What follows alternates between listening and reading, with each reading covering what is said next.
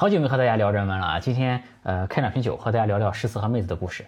诗、酒、妹子啊，这三样呢永远是最搭配的。当然啊，没有前两样呢，呃也可以啊。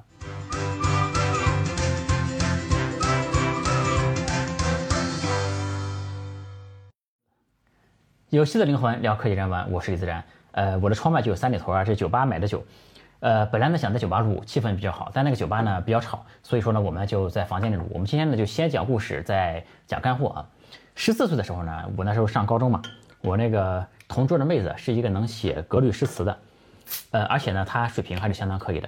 现在这个社会啊，就是能写格律诗词的人很少了哈，能成为同桌的那个概率就更低，呃，而且还是一男一女，对吧？就我觉得我还是挺幸运的。当时呢，我们也不听课啊，就是包个课本的书皮嘛，那里面包的就是《花间集》《南唐二主词》《二言词》啊这些东西。我们俩喜欢的风格呢，其实是很不一样的。就他喜欢那些特别幽怨的东西，就还有《红楼》里边的一些词，比方说呃“滴不尽相思血泪抛红豆，开不完春柳春花满画楼”啊，还有那种“一片花飞锦却穿，风飘万点正愁人”啊，这都是他最喜欢的词。还有一句叫什么？漂泊亦如人命薄，空缱绻说风流啊！这就给我一种那种为赋新词强说愁的感觉啊！就是十几岁的少女，对吧？有什么好愁呢？这个年龄就难道不应该思春吗？对吧？就是他喜欢的这些词呢，就是我也能欣赏，但是我还是更喜欢那些呃更加气象万千的一些词。嗯，在理科生撩妹的时候呢，就简其实简单很多，咱们就不说什么。笛卡尔的楔形函数啊什么的，就就更简单的也有啊。比如说，你给小姐姐递一张纸条，上面写个二四八幺六，哎，小姐姐要是回一个一三五七九，哎，那这个事儿呢就成了，对吧？那文科生呢，尤其是玩诗词的，对吧？那可就费劲多了，要么呢就写情诗，要么呢就要写回文了。因为回文这个题材最早是玄机图嘛，它就是为了换回爱情的，对吧？这个它本身这个题材就是有些暧昧的。回文呢是有很多形式的啊，我们先聊聊回文，呃，比如说有。这个整句正反都能读的，哎，这个大家都听过的那个“客上天然居，居然天上客”，对吧？还有这个“僧隐云游寺，寺隐云游僧”，啊，这都是呃回文的形式。还有呢，那种能循环读的，比如说，呃，我曾见过一个茶壶，茶壶上呢刻一个“可以清心也”，这茶壶不是圆的嘛？就你从哪个字开始读都可以，就是“可以清心也”啊，以清心也可，清心也可以，心也可以清，也可以清心，这也算是一种回文的形式。还有呢，就是单个句子里面回文的，比如说，嗯，这个天连水尾，水连天，对吧？比如说上海自来水，来自海上，对吧？再比如说大波美人鱼，呃，哎，这个呃类似的还有啊，比如说哎天朝屌丝啊。今天我们是个文雅的局啊，不能老跑偏了，我得把这个格调往上拉一拉。总之呢，我当时就和那个同桌的妹子相约一起，写了一首回文的小词。呃，时隔多年呢，其实哪句是他写的，哪句是我写的，已经完全分不清了。印象中呢，我写的更多一点，那他写的几句呢，也挺精彩的。嗯，这首词，呃，我到现在还能背我啊，给是这么写的。啊，情人闲倚栏，残花入怀满，去浮盈盈舞絮飘，明月落青潭。青山吹风寒，散飞烟淡淡，霜白径通幽林深。影楼孤影乱啊，这首小词当然是可以倒过来读的。它倒过来读呢，就是乱影孤楼映，深林幽通径，白霜淡淡烟飞散，寒风吹山青。潭清落月明，飘絮舞盈盈，拂去满怀入花残，懒倚闲人情。基本操作啊。这写回文呢，包括我们后面讲到的写这格律诗词啊。其实是非常锻炼作者的这个文字能力的。就我的文字的一些功底，也是我上中学的时候练成的吧。嗯，我们平时说话呀、写文章啊，这个我们其实都是一句话一句话的来表达的。这个呢，这种话里面很多是不精确的。嗯，但类似于我们写回文的时候、写对联的时候、写格律诗词的时候，那它的语言呢，其实要精确很多，嗯，也要精炼很多，是吧？它这里面就每一个字的含义。读音甚至平仄呢，其实都要非常的精确才行。嗯，文字呢是构成含义的最小的单位了，对吧？如果每个字都能用准，那可以说在语言方面那就精确到了这个原字层面了，对吧？那我上学的时候，我记得有的时候语文老师偷懒嘛，他就让学生互相批改作文，我就说啊还能让别人修改我的文章，就吧？我就就我现在也非常自信啊，就我认真写的东西，呃，我当时是我认真写的作文什么，其他同学我自信一个字都改不动的，对吧？就因为我有那种能精确到每一个字的这种运用文字的能力吧。这说回和当时那个同桌妹子的故事啊，其实她是挺懂我的。这我小的时候呢，特别的狂，这当时还没被社会毒打过嘛，当时读了几本书，就觉得自己特别牛逼，特别了不起。老师在台上讲，觉得你还没我懂得多，是吧？就那种特别让人讨厌的人。有次呢，我就给妹子说，哎，你看像我这种哎学贯中西的人，对吧？这哪一句诗最配得上我呢？这不要以为中国古代这个谦虚是美德啊，其实中国古代狂人是很多的。比如说这个李白吧，他写过“大鹏一日同风起，扶摇直上九万里”，对吧？这这个吹牛逼嘛，对吧？还有这个杜甫呢，也写过“读书读书破万卷，下笔如有神”。啊，这句话不是在夸赞别人，对吧？是吹自己，对吧？但说实话呢，我觉得这这些人啊，在这个经典上呢，还是差点意思，就是装逼装的呢，太过于直白，是吧？然后我当时的同桌想了想呢，就说：“呃，我觉得这句呃挺适合你的。”然后就在写在纸上给我看嘛，那就那句诗是这个。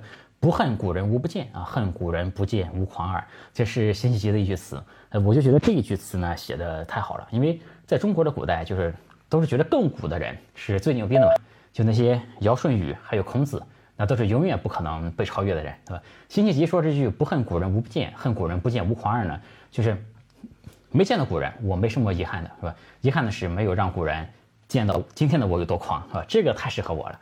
嗯，当然呢，后来这个走上社会了嘛。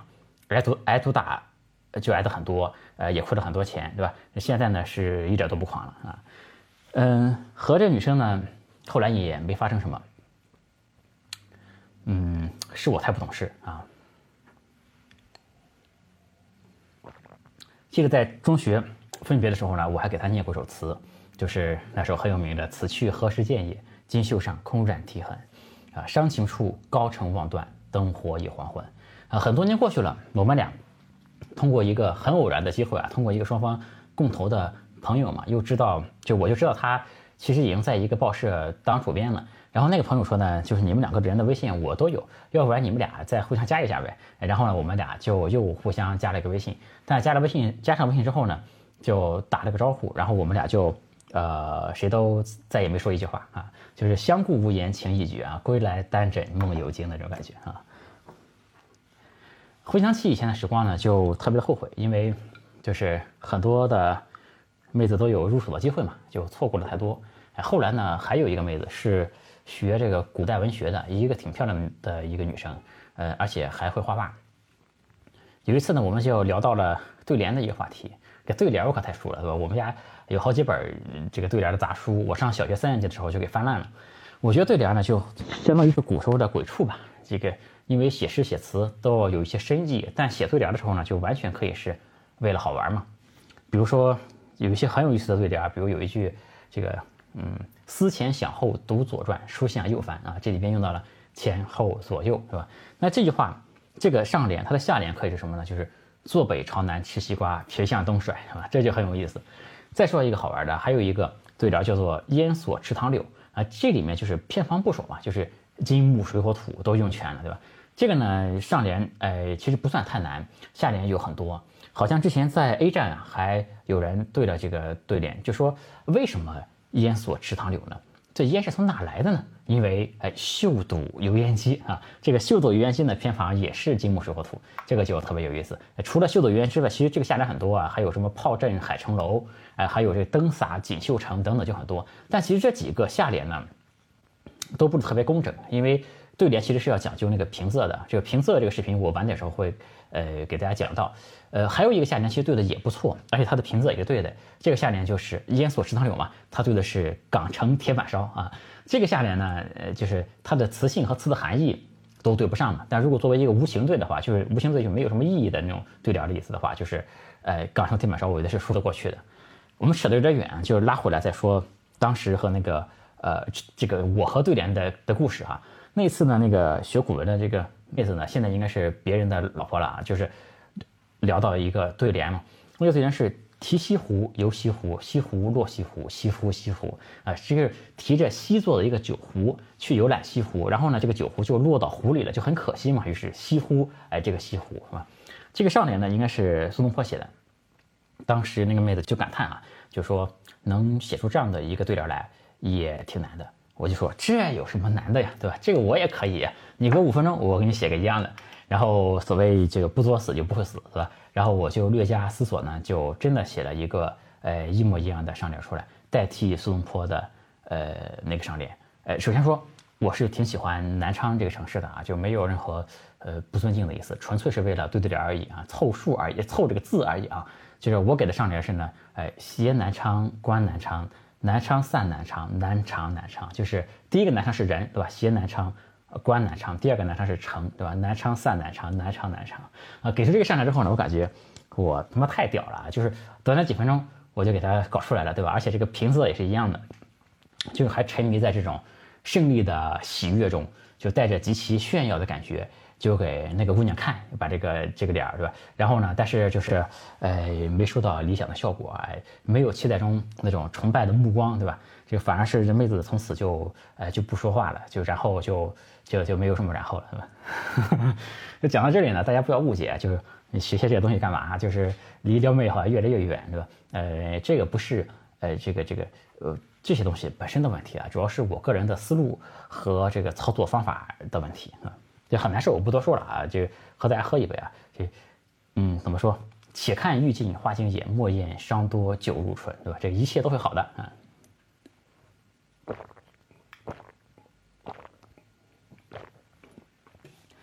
前面讲的这些呢，都是真事儿啊，就是主要是为了引起大家的一些兴趣啊，这个谈笑用的啊。其实我也不是光写这些乱乱七八糟的东西，也可以写很正经的东西。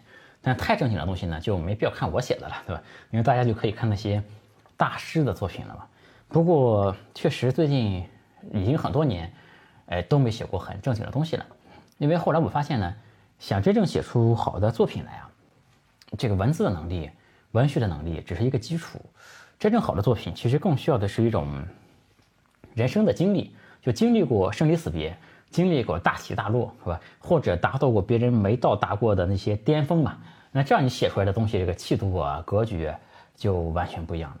比如说，呃，汉高祖刘邦啊，不算有学问的一个人，对吧？但他在一统天下之后呢，还是能写出《大风歌》这样的作品出来，大风起兮云飞扬。威加海内兮归故乡，安得猛士兮守四方。这个还是写的很好的啊，这个气度很好。但与其说是文学的修养呢，就不如说是人生的呃境界和气度了，对吧？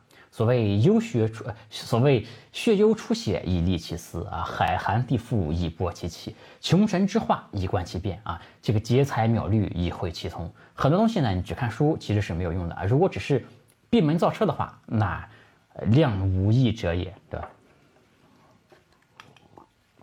所以后来我就觉得，如果我想写出真正好的作品来，还是要有更丰富的人生的经历才行。就文字的功底当然是重要的啊，但是你到了一个层次之后呢，好像又不是最重要的了。就是华丽的文字和简单的文字其实都能写出好的作品来。而且我个人呢，其实反而更加的喜欢简单文字写出来的东西。比如说，嗯，举个例子吧，就是黄庭坚有一首《水调歌头》，是吧？用了这个桃花源的典故嘛。呃，但是文字就非常的简单啊。那首词就这么写的：瑶草一合碧，春入五陵溪。溪上桃花无数，枝上有黄鹂。我欲寻花穿路，直至白云深处，好奇展红泥。啊，这文字很简单，就我都不需要过多解释，人人都能看得懂。但是你当读起来的时候呢，是那么的流畅，那么的美，对吧？这个当然，与之相反的，就是文风华丽的，也有很多特别优秀的作品。比如说几年前有一个剧。叫《甄嬛传》，这个片尾呢，片尾曲是温庭筠的一首《菩萨蛮》啊。这但这首词呢就很需要解释了啊，不解释可能很多都看不懂了。那首词这么写的，就是“小山重叠今明灭，鬓云欲度香腮雪。揽起画蛾眉，弄妆梳洗迟。照花前后镜，花面交相映。新帖绣罗襦，双双金鹧鸪。”啊，这个这首词其实挺难的啊，我估计就是百分之百的观众可能。呃，没有解释，这个电视观众可能都看不懂，对吧？今天可以借这个时机给大家好好讲讲啊，讲一首词啊。这小山重叠尽明灭呢，就是早上的阳光打在床前的一扇山屏上，这山屏上装饰啊金光闪动，冰云玉度香腮雪呢，就是讲这个女子啊在床上转过头来，一缕头发从这个香腮滑落啊，像是一朵乌云渡过了白色的雪地啊，这是一个描述女子刚刚醒来的很美的一幅画面。然后懒起弄蛾眉，弄妆梳洗时，这句话是比较难理解的。就女子呢，她这个原意啊，就女子开始起床梳妆了。注意这里呢，首尾有两个字，一个是懒，一个是迟啊。懒起画蛾眉，弄妆梳洗迟。这表面呢，其实写深闺女子的这种慵懒嘛，但其实呢，这句话是呃另有深意的。这说明这个女子呢，其实她没有在等谁，也没有在约会，所以她才可以懒起，她才可以梳洗迟。这是一种女子没有人怜惜。没有人赏爱的寂寞啊，类似的句子呢，也在其他词里也出现过。比如说杜荀鹤有一首啊，词里面写“早被婵娟误啊，玉妆临镜慵”啊。要特别注意的，这里面呢是“蛾眉”这个词。屈原曾经写过啊，这众女嫉于这蛾眉兮，就是以女子的美貌来比喻自己的才华。从此呢，“蛾眉”这两个字在古文里其实是有一种特殊的含义的，特别是在这个诗词里啊，往往是一种强烈的暗示色彩的。呃，就是说以女子来暗示作者自身，就女子不被欣赏呢，正是说作者自己，嗯，没得到重用，或者说才华没得到赏识。然而这个女子呢，我们再看啊，就她虽然懒，虽然迟，但终究还是梳妆了，还是画蛾眉了。那这是为什么呢？那古语说，呃，士为知己者死，女为悦己者容，对吧？如果没有人怜惜自己，那么化妆还有什么意义呢？你化给谁看呢？为什么不素面朝天啊，或者是抱怨命运呢？呃，那我们就想到中国古时候君子的一些美德，比如说，呃，孔子说：“芝兰生于深谷，不以无人而不芳。君子修道立德，不为困窘而改节。”啊，这就是所谓的慎独，不是要给别人看才梳妆打扮来掩其不善，是吧？而是说，呃，我的本质就是美的，我是对美有追求的一个人。那《长恨歌》里说：“天生丽质难自弃啊，纵使。”无人怜惜，纵使自己的才华无人赏识，那自我的追求都不应该为此而改变。所以说呢，呃，你自己对自己的追求吧，你还是应该去梳妆、去打扮，对吧？去把自己美的一面展示出来，不是展示给别人看，是展示给你自己看。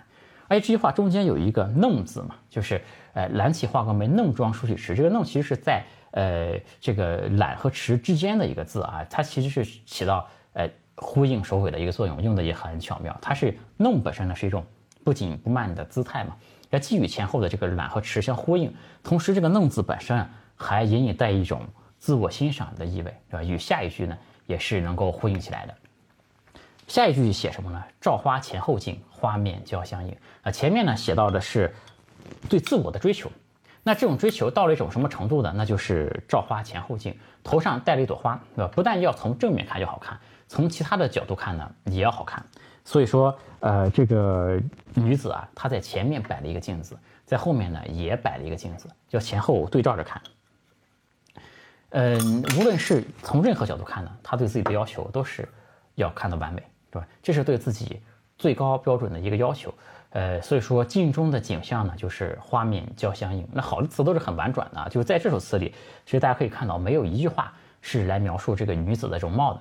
嗯，他将容貌和花做对比，其实就可以了，对吧？不需要直接的来描写这个女子是不是漂亮，啊？他就是最后写的就是，哎，花面交相映。类似的句子还有，呃，人面桃花相映红，是吧？还有欧阳修的，呃，照影摘花花似面，芳心只共丝中乱，是吧？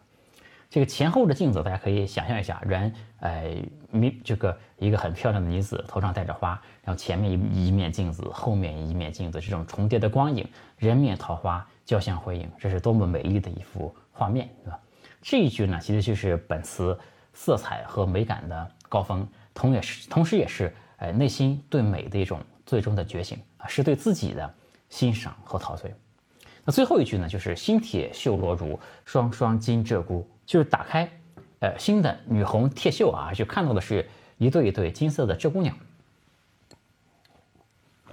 这就是没有人赏爱的心情，啊，再一次被刺痛嘛。但这里面呢，也不是完全的绝望。女子什么时候才能等到自己的心上人？作者什么时候才能实现自己的抱负呢？那还有一丝对理想的寄托。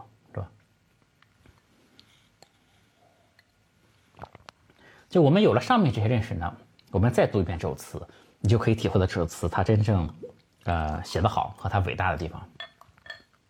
小山重叠金明灭，鬓云欲度香腮雪。揽起画蛾眉，弄妆梳洗迟。照花前后镜，花面交相映。新铁绣罗襦，双双金鹧鸪。啊，这首词它用字很华丽啊，而且极其精准，就像一幅工笔画一样。而且作者的这个写作风格，我们再看起来，就初看之下，他好像完全是置身事外的一个样子，甚至于像冷眼旁观一样去画这么一幅工笔画。而且画中这个女子呢，也是完全沉默的。呃，没有表情，也没有言语，只有几个简单的动作。但如果我们有了刚才的理解呢，我们才知道这个作者的视角看似旁观，写的却是自己的感受，就是以无情之笔写有情，是吧？这里面有辛酸与叹惋，有繁荣与落寞啊，这就是中国诗词，我觉得是，哎，最为精妙的地方。这有人可以可能说，你讲这些是不是过度解读了啊？我觉得应该不是啊，大概，嗯，有两个原因吧。就第一呢。就是借助，呃，一个女子来描写自己，这其实是中国文人的传统。中国古代其实是有一种强大的道德的这种观念的压制的啊。就是男性呢，他天生就要做这个社会中的一个强者。就纵使在功名事业方面有这种被弃的失落之情嘛，他也不敢表现，不肯开口言说，是吧？呃，这不得不说呢，这种东西是有点拧巴的，在古代的那种。观念下，它毕竟不是现代社会的这种，对吧？呃，但这其实也是一种传统的文化吧。就中国传统呢，有三纲啊，君为臣纲，父为子纲，夫为妻纲。作为臣子呢，嗯，君主不喜欢你，不重用你，其实你是不好意思明说的啊。这而且呢，嗯，也不好用父子来比喻。中国是很讲究孝道的，对吧？你说我老挨揍，对吧？我老爹就不让我进家门，这好像也不太好，对吧？于是呢，这些诗人词人啊。主要是词人啊，就只能借笔这些哀怨的女子啊，深深的思念，苦苦的等待。其实呢，是以弃妇喻逐臣啊。其实他写的是弃妇，其实是写的是逐臣，写的是自己。呃，这样说呢有点沉重。那我们如果用搞笑一点的话来说呢，就是明明是自己不得志，却非要说那些女的找不到对象，对吧？然后还有一个原因呢，我个人很赞同一个观点啊，就是。我个人是非常赞同对一些作品进行二次解读的。有个结构主义的学者是个捷克人，呃，忘了他叫什么。他有一个观点，就是一切的艺术作品在未经读者的再创造以前，都是一种艺术成品，一定要经过呃读者的再创造才能加以完成，这个艺术品呢才被称才能成为美学的课题。我总结了，就是说，艺术品有待欣赏者来完成。我觉得给欣赏者留下思考和想象的空间，呃，是一个创作者的义务。所谓，呃，作者之用心未必然，而读者之用心何必不然，对吧？创作者他留下一些空间供读者去想，那读者呢可以有自己的结合自己的生活、自己的经历的一些理解加在里面，这样就是一个完整的艺术的作品，是吧？呃，我这个人呢，其实我经常看到一幅画，看到一首诗，一件作品。经常会有和别人不一样的解读，我觉得是没问题的，对吧？但不是说我的解释就是对的，呃，甚至也不是说任何一个人的解释都是那个唯一的正确答案，就是任何一个人的解释可能都是不正确的，对吧？这个事儿我觉得不能以对和错来衡量，它没有对错。所谓一篇文章，它的中心思想是什么？你去考试考它中心思想是什么？这个不一定对，我觉得，就我觉得是每个人都可以有自己的解读啊，这里每个人的解读呢？呃，有高下啊，但是呢，没有对错啊。为什么说有高下呢？因为我觉得对艺术的欣赏呢，它是需要刻意的练习的。就是你看那些我们看一场呃英雄联盟的比赛，比如说对吧？你看那些职业选手打游戏，你要对这个游戏有理解，你才能看懂，对吧？如果你看一场球赛，你得懂基本的战术才行，否则那就成了纯看热闹了，对吧？就我觉得真正的艺术呢，去欣赏呢，也需要一种刻意的练习。呃，你要有专业的知识才能欣赏。如果没有基础的话呢？你比如说刚才那首词，你可能都看不懂在说什么，对吧？那个如果是没有一定的水平呢，可能也看不出词真正想表达的意思是什么，那就理解就没有那么深刻，对吧？所以说我是觉得，呃，没有对错啊，但是还是有高下的，就是我我指的是每个人对作品的解读和看法。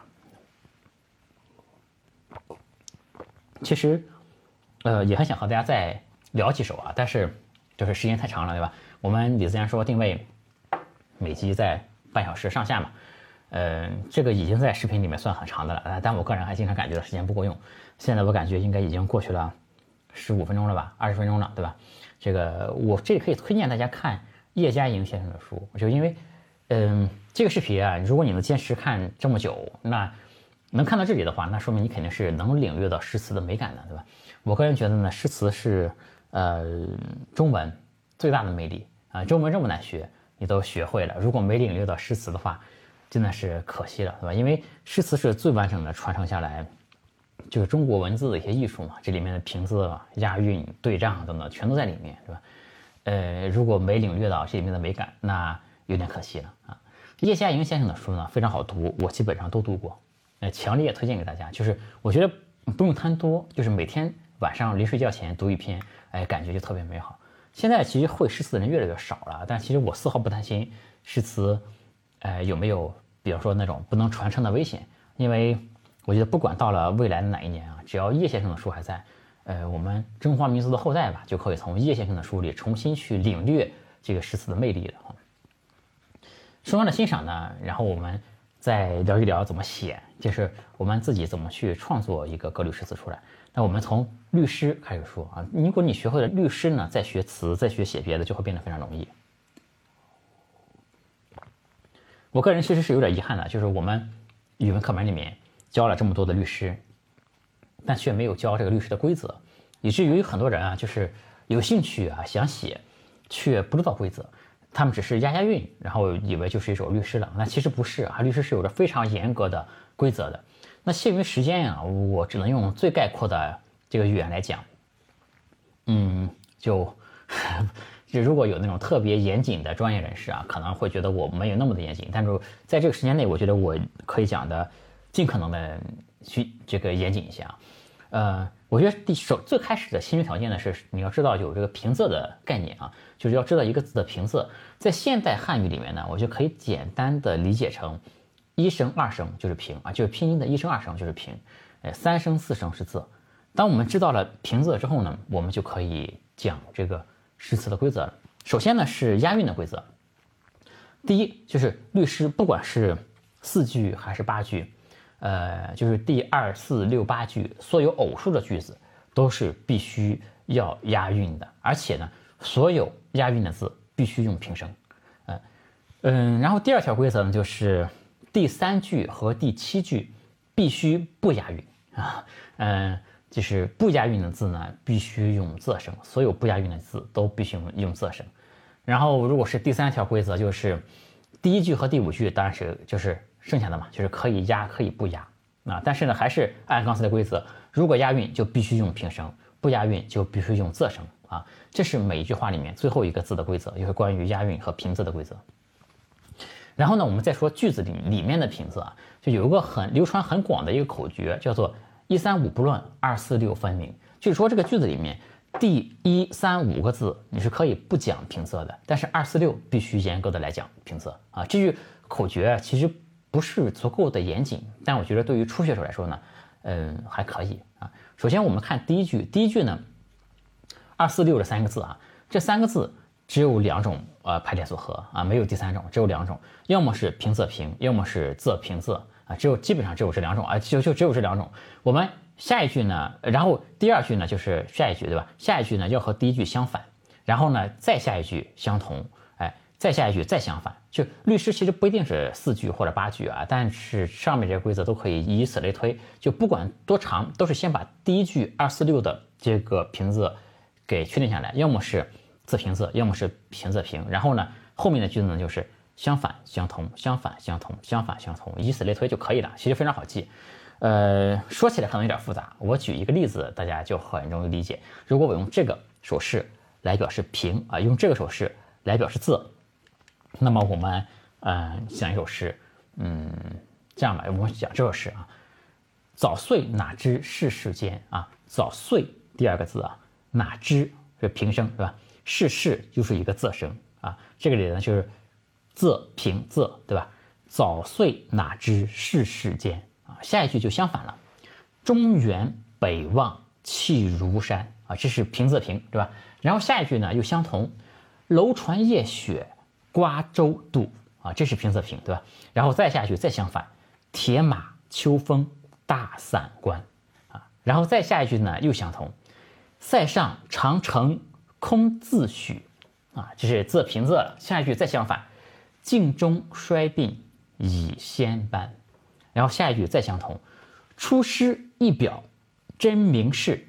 再下一句再相反，千载谁堪伯仲见，对吧？这就是最基础的规则啊。当然还有些其他的规则啊，大家可以下面的规则可能就会呃更复杂一点，大家可以随便听一听啊。其实初学者可以先不用记的。比如说呢，一在一句话里啊，呃，除了押韵的字之外啊，不能只有一个平声。如果只有一个平声呢？呃，除了押韵最后一个字之外啊，只有一个平声叫孤平，这是犯忌讳的。比如说，嗯，我们先说五个字好了，最简单的就是可能出现的是平平仄仄平。那这时候呢，如果我们说一三五不论的话，第一个字你是可以换仄声，当然可以把第一个平改成仄，对吧？但是呢，如果你是仄平仄仄平，那最后一个押韵就除了最后一个押韵的平声之外，就只有一个平声了。这个呢叫孤平啊，这是犯忌讳的。所以说。如果你第一个字用了仄声呢，那第三个字就必须用平声，那就改成了仄平平仄平。所以说为什么说一三五不论这个不一定对，对吧？那个一三五不论某种程度是对的，你第一个字可以不论，但是当你第一个字不论变成仄声之后，你第三个字就要论了，要做出相应的调整，避免孤平才可以。再比如呢，还有一些更特殊的规则，呃，比如说，呃，当出现平平平仄仄的时候，那这个特殊的平仄。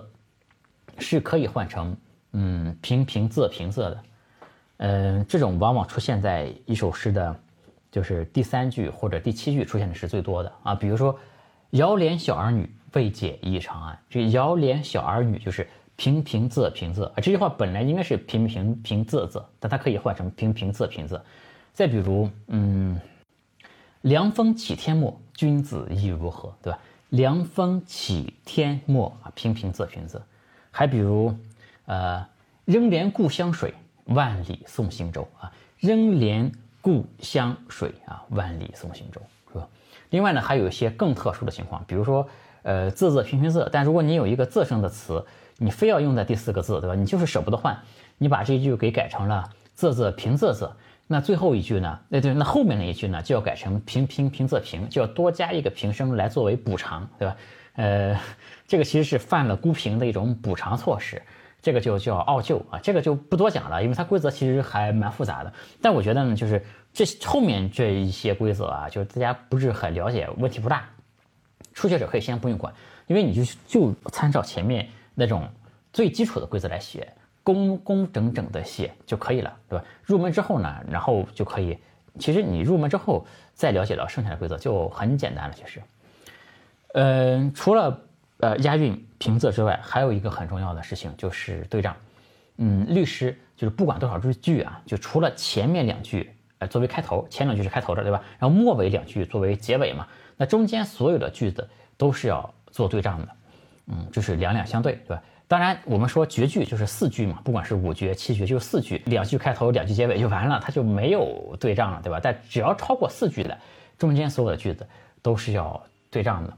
对仗呢，就需要同类的词，呃，数字对数字，方位对方位，而且如果前面一句话里边有叠字的话，后面那个对仗的句子里面也要有叠字才行，对吧？这个就和对联差不多了，就是天对地，雨对风，大陆对长空，山花对海树，赤日对苍穹，对吧？就是这样的一个和写对联差不多的一个东西基本上呢，就是这些规则啊，就是嗯，押韵的规则，平仄的规则，还有对仗的规则，是吧？呃，所以说呢，这里就是我强调一下的呢，就是。每一首律诗都是要遵守规则的啊！如果你看到一首律诗没遵守规则，那可能不是这个律师的问题啊，可能是有这么几个原因啊。第一呢，它本身就不是一首律诗，它可能是一首古诗。古诗是可以不讲平仄、不讲对仗的，对吧？第二呢，就是他们可能呃，就是不符合最常规的规则，但符合一些比较特殊的规则，比如说我们前面提到的奥旧，对吧？呃，只是可能呃，作为初学者的话，如果你可你还不了解这些规则的话，你可能觉得它。没符合规则，但其实也是守规则的。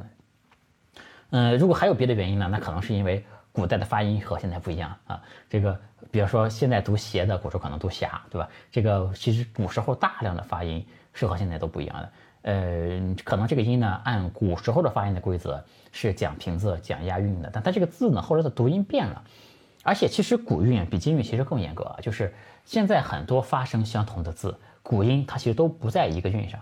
嗯，比如说，呃，我们说东方的东啊和冬天的冬这两个，现在肯定是在一个韵上的。但是按如果按古韵呢，一个是上平一，一个是上平二，其实这两个字是不能出现在一首诗的这个韵呃韵里面的，对吧？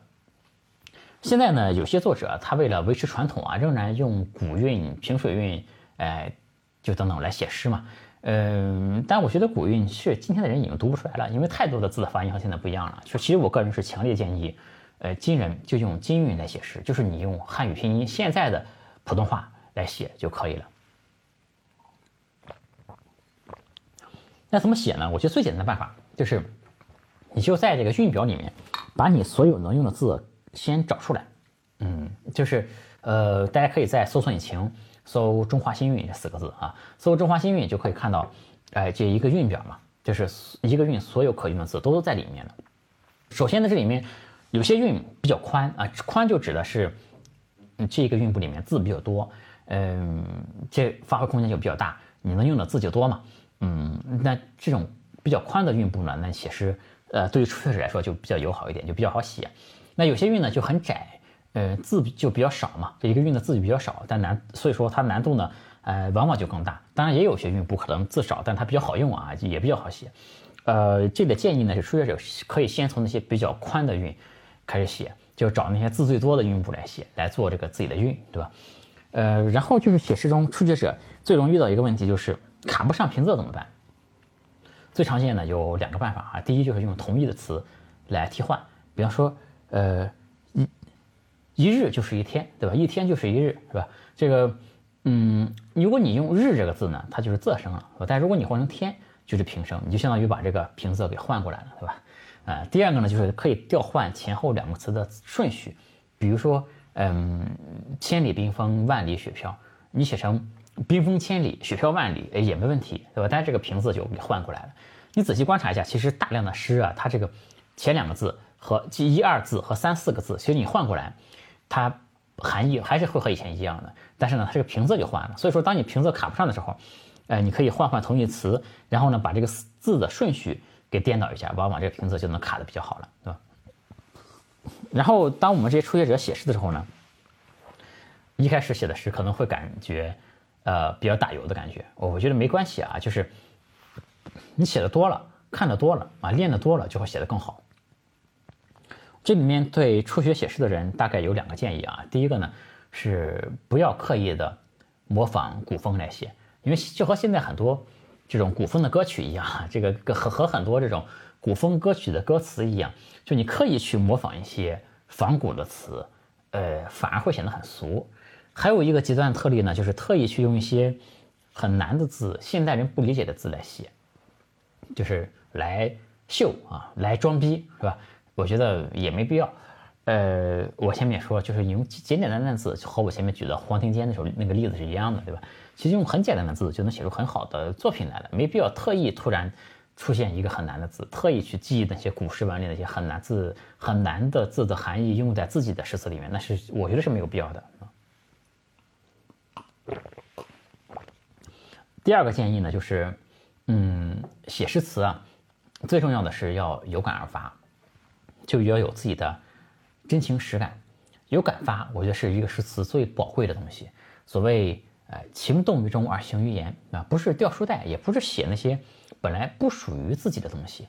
所谓感人心者，莫先乎情，莫始乎言，莫切乎声，莫深乎意，对吧？诗者根情苗言，华声实意啊。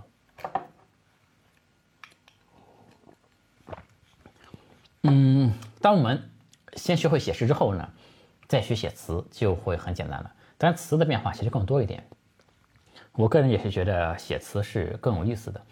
嗯，有的词呢，它不像诗啊，诗全都是押平声韵的。我们前面讲了，所以很多字你不能作为韵脚来用。但词其实字有很多，词有很多词是可以押这个仄声，呃，韵的。比如说，而且当你写诗多了之后呢，你会觉得这种压仄声韵的词，呃，特别的有韵味。比如说这个《渔家偶》这个词牌，是吧？嗯，塞下秋来风景异，衡阳雁去无留意。四面边声连角起，千丈里长烟落日孤城闭。啊，全部都是仄声的韵，是吧？嗯，还有一些词呢，在词里是平韵、仄韵都是可以交替来使用的，而且一首词就可以换好几个韵，也很有意思。比如“剪字木兰花”啊，这个词牌里面就可以换好几个韵，每两句话是一个韵，每两句话是一个韵啊。天涯旧恨，独自凄凉人不问。欲见回肠，断尽金炉小篆香啊。还有些词呢，嗯，是必须用叠字的。山盟虽在，锦书难托，莫莫莫。嗯，还有有的词呢，就会写出那种类似排比的感觉，就是比如说这个《长相思》这个词牌的开头啊，山一程，水一程，身向榆关那畔行啊。嗯，还有比如说来匆匆去匆匆啊，短梦无凭春又空啊。嗯。还有一些很有意思的词，比如说《采桑子》吧，这中间两句也经常哎重复或者是排比。恨君不似江楼月，南北东西南北东西，只有相随无别离啊。当然，《采桑子》也可以不重复，比如说，嗯，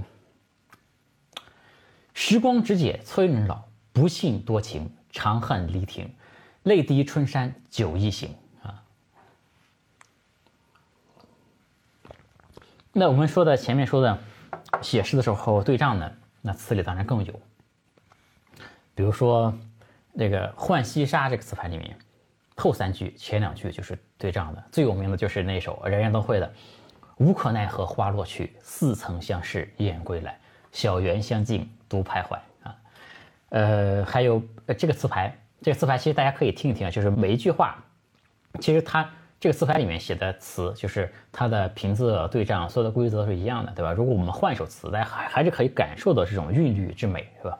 比如说，同样是《浣溪沙》这首词，我们刚才说了“无可奈何花落去，似曾相识燕归来”，还有比如说“满目山河空念远，落花风雨更伤春，不如怜取眼前人”啊。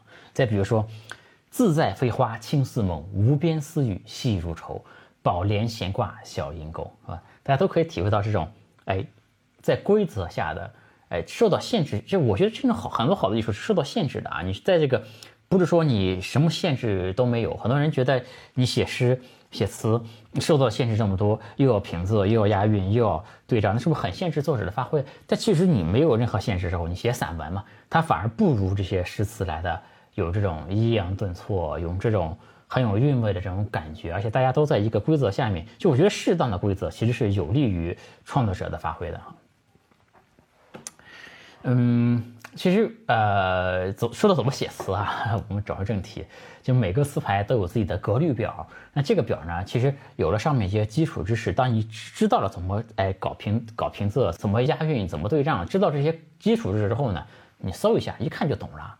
其实词呢也是很重视格律的啊，不是乱写的啊。这个不是现在很多网上的作者，只要和原来词牌名字数一样，押个韵就行了，不是这样的，对吧？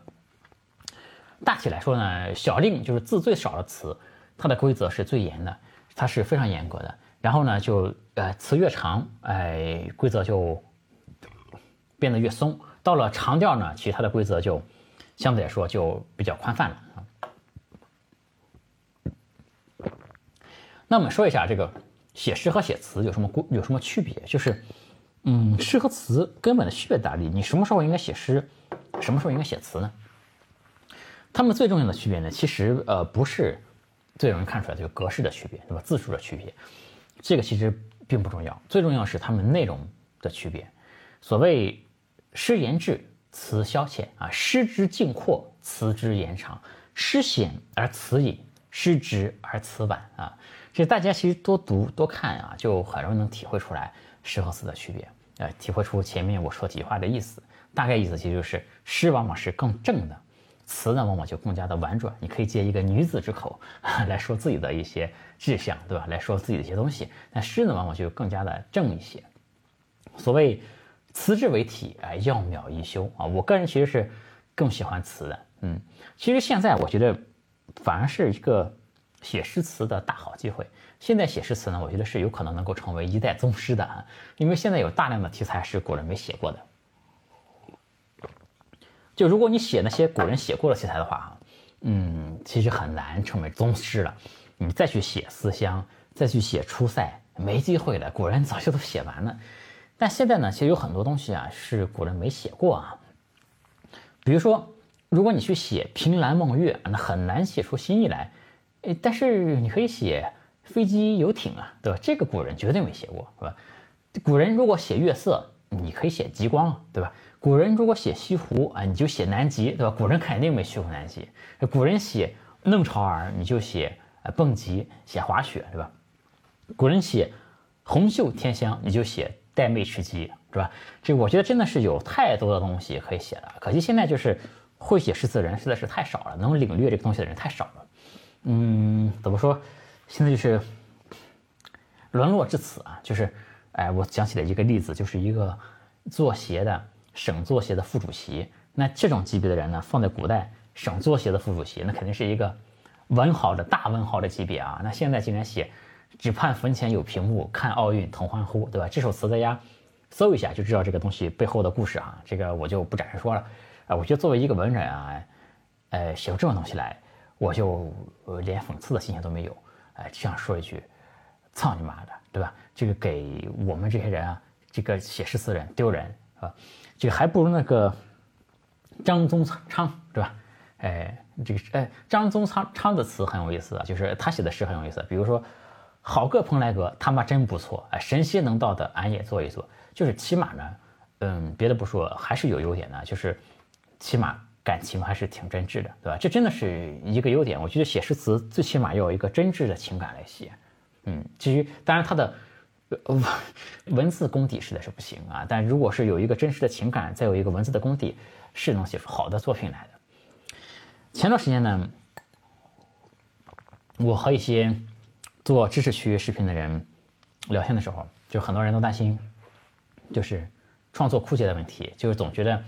你在知识区讲东西嘛，就是，呃，就是讲着讲着就倒干了嘛，就没什么好讲了。但我就觉得相反啊，就是我是有太多东西想讲，但可能就没有时间讲。比如说讲诗词，我觉得再讲个可能二三十期都可以，是吧？但我的观众呢，其实多数还是，嗯，商业科技的从业者或者是爱好者吧。呃，这是一个好处，也是一个坏处，对吧？所以说我就不能老讲这些。诗词啊，人文什么的，偶尔讲一期，大家可能还能接受，对吧？现在呢，很多人都有这个刻板的印象啊，就是说，因为我们现在社会不是社会啊，就是我们在学生的时候，就是这个文科和理科是分开的嘛。一个人你要么学文，要么学理，大家就有一个刻板印象，就觉得文科生都不懂科学，理科生呢都不解风情。其实我觉得是可以兼得的，就因为人就是有左脑有右脑的嘛。就是一个人可以既有理性的一面，也有感性的一面，我觉得是不冲突的。就当当我在思考一些理性的问题的时候，我完全不会动用我想感性的那一块，我是分得非常清楚的。就但是当我感性起来的时候呢，我是完全不会动用我理性的那块东西的。呃，有句话叫“站在科技和人文的交叉点上面”，就我的这个自媒体的 slogan 就是“有趣的灵魂聊科技人文”嘛。嗯，科技呢总是讲实用的，嗯，人文不一定，呃，人文真的不一定，呃，但我觉得人文这个东西呢，它不一定实用，但是它肯定是让人受用的。在我们当今这个欲望社会吧，就是纷纷扰扰啊，人心不古，对吧？如果我们太过于理性呢，嗯，其实挺容易受到一些打击的吧，就没有感性的出口，也很容易抓狂，对吧？比如说，在现在这样的一个晚上，哎，我们打开一瓶酒，是吧？读几句诗，写几句词，呃，其实我们内心还是可以看到一个桃花源的。啊，瑶草一合碧，春入武陵溪，溪上桃花无数，枝上有黄蝶，是吧？这时候呢，其实你会感受到一种嗯美好和笃定，就是不会随波逐流。如果说理科是对大脑的修炼的话呢，文科就是对内心的修炼啊。你的内心会有那种力量，即使我们遇到一些这个世界上很操蛋的事儿，无所谓的啊。事混浊而莫于之息，无方高驰而不顾，是吧？所以这个视频也是希望我的这些观众，呃，肯定是以理科生为主的人，可以去呃试着欣赏一些或者学习一些人文方面的东西。今天和大家聊到这里啊，时间也好像也蛮长了啊。游戏的灵魂聊科技人文，我是李子展，我们下次再见，拜拜。欢迎加我的微信，我的微信是 l 五七七六幺幺，大写的字母 L，数字五七七六幺幺，L 五七七六幺幺。